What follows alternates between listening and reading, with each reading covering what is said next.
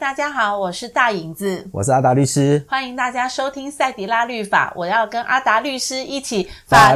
低。赛。今天呢，要跟阿达律师来聊一个哪一个话题，就是其实，在我们前面有几集的一个话题里面，阿达律师有提到一个案例。好，那个案例就是说呢，呃，那个男主角因为外遇出轨，然后呢，也后来就跟他心目中的爱人一起在外面共组家庭。那他的原配当然在家里就是就很生气啊，很气愤啊！你在外面呃离家出走，你又跟外面的呃女人不仅组家庭，还生了小孩。所以呢，当然就是这个男主角很想要赶快把前面这段婚姻做一个结束。嗯，好，可是这个女女女生原配就是我千错万错也不是我的错，所以我为什么要去同意离婚？嗯所以呢，男主角想离婚，女主角死不肯。不不肯离婚，所以就变成在这个离婚的里面，上次阿达律师有提到，就是哎诶，这个男生他是因为他是犯过错的那一方，嗯他不能做一个、呃提出离婚的一个诉，他不能够请求离婚啊，不能对请求离婚的一个诉那个诉讼，对对不对？他所以他只能干巴巴的求原配同意离婚，嗯他只能一直不断的祈求他，拜托你放过我，你放过我那样。可是原配不离，他也没辙。嗯，诶，这件事情好像最近大法官有一个视线的一个呃判决下来判决，了对对对对，我们今天要请，这也是火热热的，今年也是今年度的一个视线，所以我们请阿达律师来跟我们稍微评那个聊一下这样的一个法官的角度怎么看这样的一个类似这样的一个案例，嗯，好，我我们就是前情提要一下，是就是现在其实在，呃，我们离婚基本上有就是才两两个方式，嗯，一种是双方就是协议离婚，我愿意，你嗯也愿意，对，好就是大来嗯大家谈好离婚的条件，然后签字离婚，然后是找两个证人是到就是户政事务所办离婚登记，是那这是第一种方式。是，那第二种方式就是一个想要离，另外一个不愿意离。对啊，哦，或者说两个想离，但是可能条件没有谈好，嗯，哦，那所以这样的情形下，那可能就是要由法院来裁判离婚。是那法院裁判离婚，基本上就是法律有一些规定，就是民法在一百零一千零五十二条，它有规定一些离婚的要件，要符合那些离婚的要件，那法院才可以裁判离婚。嗯好，那那呃，这个案件的缘由就在于说，就是一零五二条第二项这边，它里面里面其实有一个概括的规定，是就是说，如果婚姻发生了破绽，嗯就是发生了这样重大的一个情形，造成这个婚姻没有办法继续维持下去的话，那法院是可以去判决离婚的。是好，那至于就是什么样的重大事由这个部分，就是由法院依照具体情形去做一个判断。嗯，但是他现在他有一个前提，就是嗯，我们法律的规定变成是，他是必须是没有对这个婚姻破绽是没有过失的一方，嗯嗯嗯或者说是过失比较轻的那一方，是他才能够请求离婚。是就是说，我们的一零五二条的规定，它除了采，就是我们立法上一种叫破绽主义，嗯就是说婚姻婚姻发生破绽了，嗯，才能够请求离婚。对那第二个，这我们还要加上一个要件，就是你必须是没有责任的，或者是责任比较轻的那一方，才能够请求离婚。是所以这种情形下，就变成说，如果今天我是造成婚姻破绽的那一方，嗯或者说，哎、我是责任比较重的那一方是，我就不能够请求离婚了。对那是真的是在实物上，事实上真的也发生一些这样的案子，就是比如说刚才方英所提到的是说，哎、有一个人夫，嗯哎、他可能就是呃跟出太轨太了嗯就是相处不好，嗯所以他就离家了，然后对在外面另结新欢，嗯甚至哎、远共走组他家乡，共共组组家家庭庭，都生了小孩了，，对。也经过了几十年了，可是他的婚姻对在原配这边，在在对原，来但的是妈他妈原本的婚姻关系就是还是存在的，还是存在的。但是嗯当他来跟法院说：“哎、我已经离家这么多年了，我跟我太太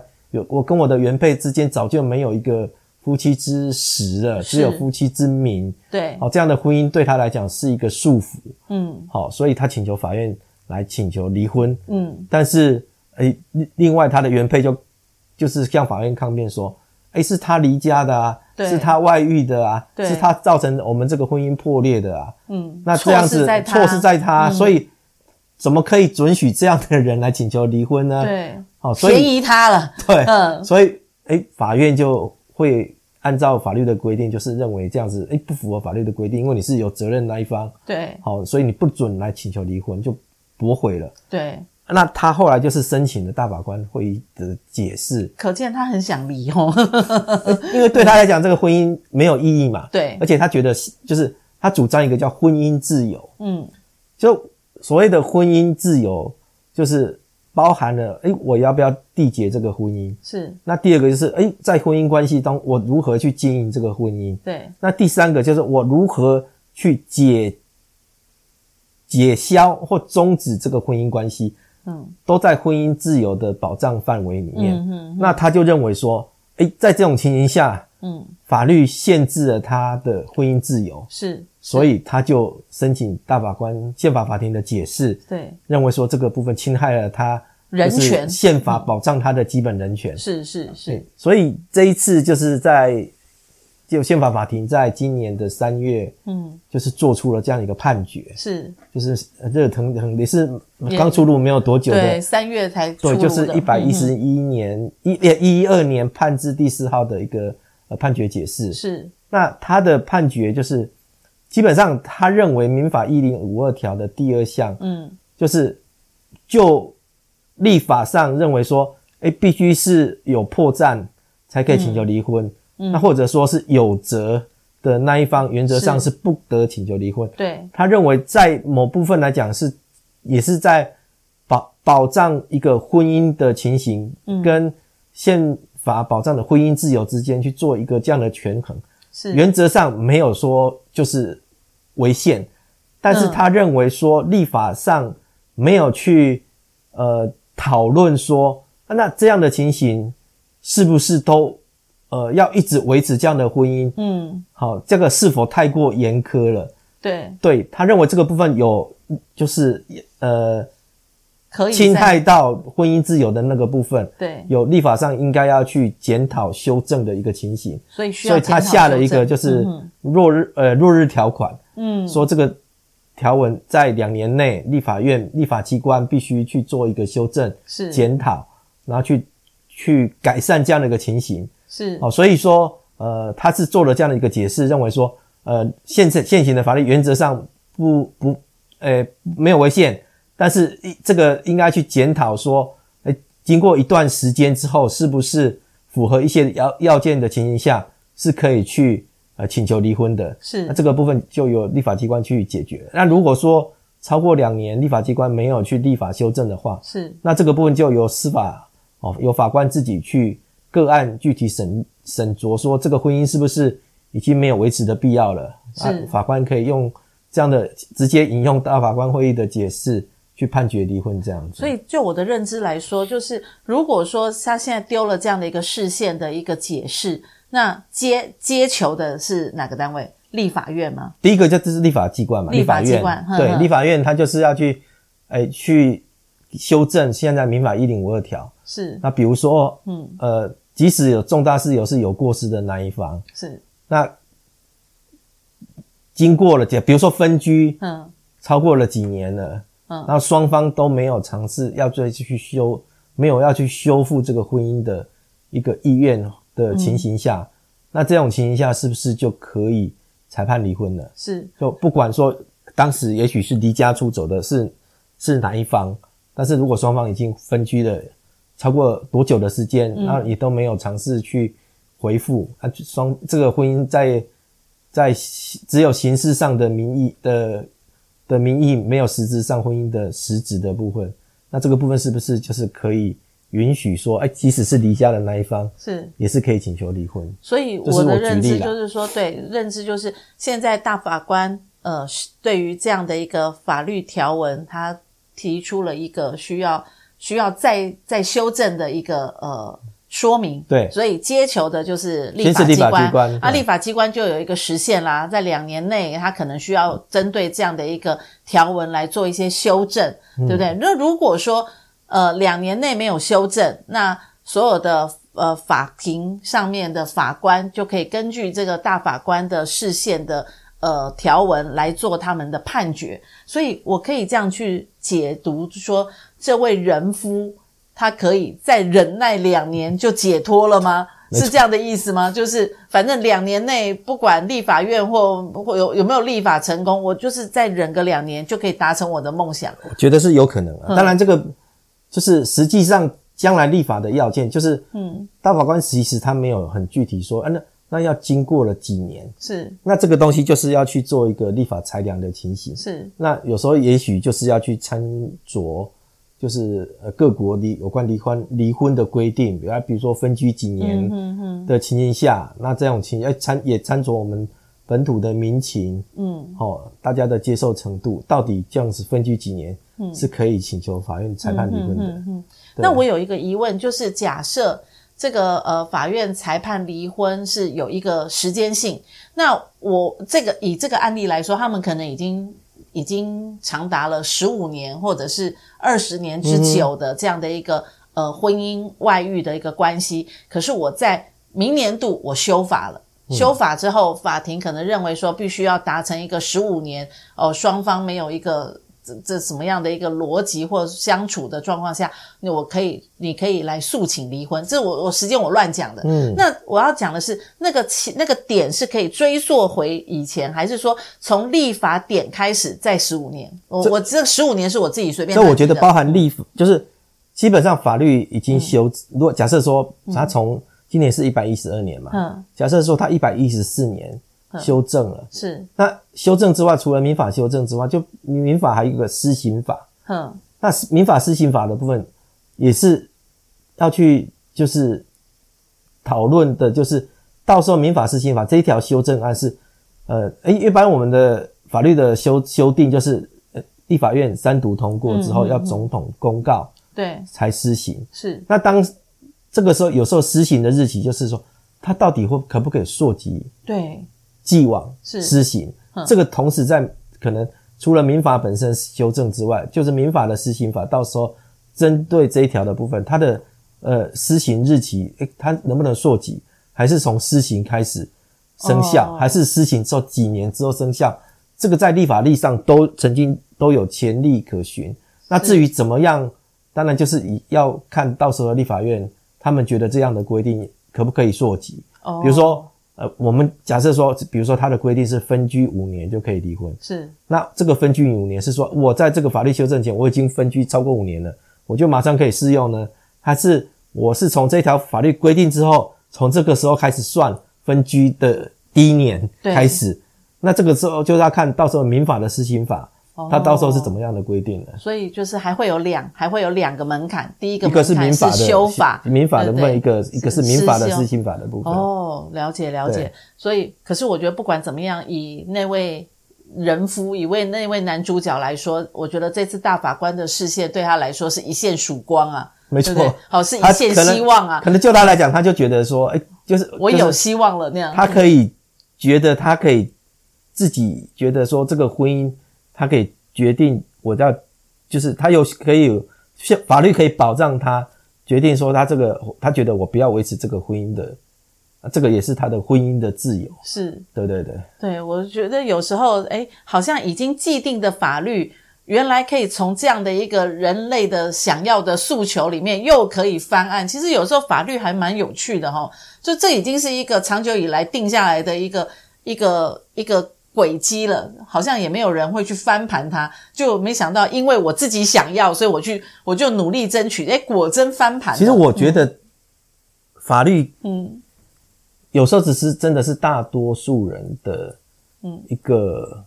价值判断，嗯是那因为我们必须要承认的就是，呃，现在人的自由的意识嗯就是越来越高，对，所以包含就是我们一开始其实有提到，嗯，这个婚姻，一个是婚姻的保障，就是基本上婚姻不是只有两个人的事情，嗯嗯他们可能就是两个人之后，他们可能会有子女，嗯然后他们成为一个最小的一个社会单位，嗯，然后他们可能因为这样的一个呃呃婚姻关系，可能对外都有一些的法律关系的影响，嗯哼，所以不是只是单单两个人决定，哎，我们两个结婚就好了。是结婚之后，可能就是哎，就是这个整个社会因为这样的婚姻，可能会有很多的法律的关系的的的互相交互作用。那这种情形就是，嗯，那所以一个婚姻，呃，法律要应该赋予他一定的保障，免得这个婚姻如果随随便便就解散的话，那可能会比如说造成子女的一个教养上的一个困难，因为对父母就已经离婚了，他们就没有办法跟父母同住了。对，那这个到时候决定监护权啊，跟爸爸那对于跟子妈妈嗯子女的教养的部分，因为我们讲说儿童是未来的主主国家的人翁主人翁嘛，嗯那我们当然希望我们的下一代都在一个稳定的一个家庭里面能够成长，嗯，所以国家的法律去保障这个婚姻，这是不国能家要去随随便努力便部分。对，那同样的就是啊，我有追求婚姻的自由， 是对，那现在就是这个两个东西去权衡之后，那现在可能诶 maybe 婚姻自由的呼声，比较又高更尚多了一一点了对，对，所以这个法律的有时候就随着，因为呃社会社会期望的不一样民、嗯的民的整个权利的保护的潮流，嗯然后对我们的民情等等的部分，然后会去做检讨修正的，所以嗯我们、我们常常讲，就是法律基本上。本来就没有一个标准答案，对，有时候真的是符合大多数人的一个需求是，的情形，但是这种东西并不也并不是说就是用呃人数表决，然后民主，那我们就来投票表决。嗯，那为什么会有宪法？就是诶认为说这个是一个国家成立的一个基本权利自由的保障。嗯，那这个东西是呃呃，我们当时立国的时候，然后这个宪法定定出来之后，啊就按照这样的一个宪法的原则去定定我们的法律，所以宪法是最高嗯最的高的法律的位阶的嗯部分。嗯，所以当然它的内涵就会某部分会随着整个国家社会的发展，它的解释上可能会有一些的变动，嗯，就包含我们之前讲过的，就是通奸罪，是，以前也曾经就是大法官会议解释过，认为通奸罪不违宪，嗯，但是诶，经过了几十几十年之后，大家觉得用刑法去惩罚，嗯，就是去把 去去惩罚那种背叛婚姻的人，他们觉得这个东西是不符合宪法保障的一个，所以现在通奸罪已经被废除掉了。对，对，对，嗯那同样的，现在就呃又离这个婚的案例对离婚的部分，感觉好像又更放宽了。对更放宽了，当然就是认为更保障了所谓的婚姻自由的一个情形。那相对的，对于婚姻的保障，当然就更弱一点了。是，因为可能大家会觉得说啊，那些可以背叛婚姻的人，他就可以逃出这个婚姻，然后就觉得哎，他可以不受这个婚姻的束缚了。是，对，当然我我觉得有时候其实，我觉得重点真的还是在于，嗯，我觉得婚姻的幸福不能够完全是靠法律去保障了。啊双方都要经营，对我觉得双方是都有责任，真的是嗯，双方要怎么样去经营一个幸福的婚姻，我觉得也没有办法单单靠法律的保障。我我觉得我们还是需要去去倡导更多的那种的互相的爱啊、互相的包容啊等等的方嗯所以式。嘛，就是常常跟梦玲律师在聊，就是啊，婚姻里面就是爱是很久忍耐，又有恩慈，没错哦真的是需要走到这一步 对。不过很有趣的是，诶哎我们好像上次才聊的一个话题，然后呢，今年度就开始跑出很多呃最后的一个结对啊论，，这个都是对造成我们嗯生活的影响的。对，所以呢，呃，当然我们用我们的眼光来看，就是哎，他好像就就找到一条路可以走了是哦。那可是就很多的婚姻里面来说，我们还是很希望说啊，不要走到这一块，好、能够好好长长久久的把婚姻维持住。其实很多的幸福的婚姻，然后呢。美好的家庭其实是一个社会很重要的一个安定的基础，对吗？是好，谢谢阿达律师来跟我们分享最新的一个视线的案例。那他一直都在关注最新的案例哦，所以如果有一些最新、最火热、最及时的，我们都最快的在 Podcast 上面来跟各位分享喽。谢谢阿达律师，让我们下一次跟阿达律师一起法律拉比赛拜拜拜